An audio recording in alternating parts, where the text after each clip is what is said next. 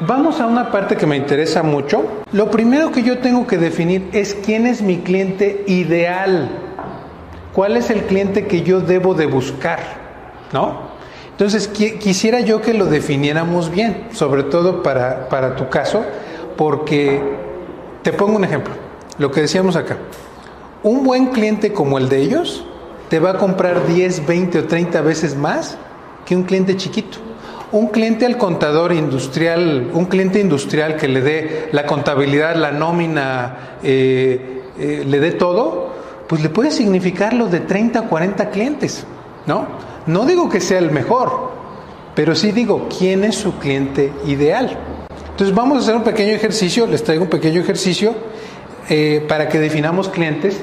Quiero decirles rápido qué tipos de clientes hay y qué tipos de clientes pueden escoger. El primer tipo de clientes es el de venta individual. Entonces, yo pongo una tienda y quiero que me lleguen las personas, yo pongo mi propio punto de venta de tostadas y que llegue la gente a comprar tostadas. O sea, yo le vendo al público, venta al público, por ponerlo así.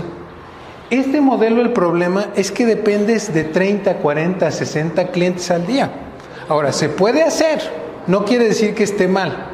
Eh, en el caso de ustedes de las mermeladas, lo recomiendo. Miren, en Puebla se hacen sábados y domingos, hay un mercado donde va pura gente a comprar cosas artesanales. ¿No? En Ciudad de México hay, en Coyoacán, etcétera, hay muchísimos.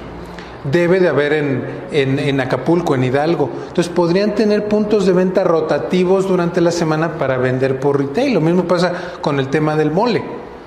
No está mal, ¿cierto? Sin embargo, vas a vender a lo mejor unos 30 o 40 frascos, quizás 60, ¿no? Conozco un señor que vende quesos, que es una estrategia muy bonita en ese sentido. Eh, los quesos, ¿cómo se llama ese señor? Bueno, el señor se ha dedicado de toda la vida a los quesos. El señor, todo su negocio es estar dando muestras los domingos y que la gente pruebe sus quesos y contarles a todo el mundo de sus quesos. Esa puede ser una estrategia de retail. Sin embargo, les vuelvo a repetir, ¿cuántos pueden vender de uno por uno? Es una estrategia un tanto lenta. Hay otra estrategia que son clientes intermedios. Lo que ustedes tienen es un cliente intermedio, ¿no? Puede ser una agencia de autos, yo le quiero vender café a una agencia de autos, yo le quiero vender mezcal para fiestas de empresas, por ejemplo, o quiero vender mezcal para gente que va a festejar en Navidad, Estoy, buscando clientes intermedios o te puedes ir al corporativo. Son tres ventas totalmente diferentes. Mi especialidad es en ventas a corporativos.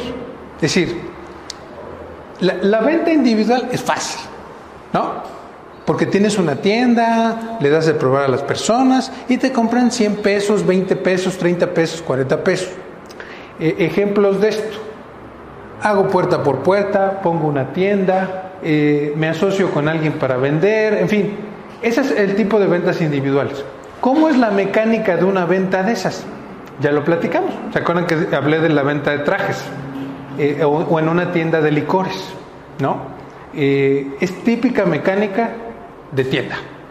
Cuando tú le vendes, sobre todo los productos que tengo aquí, es la típica mecánica de qué mole le gusta, cómo le gusta el mole, ha probado nuestro mole, después pasas a explicarle los beneficios del producto, cierras la venta.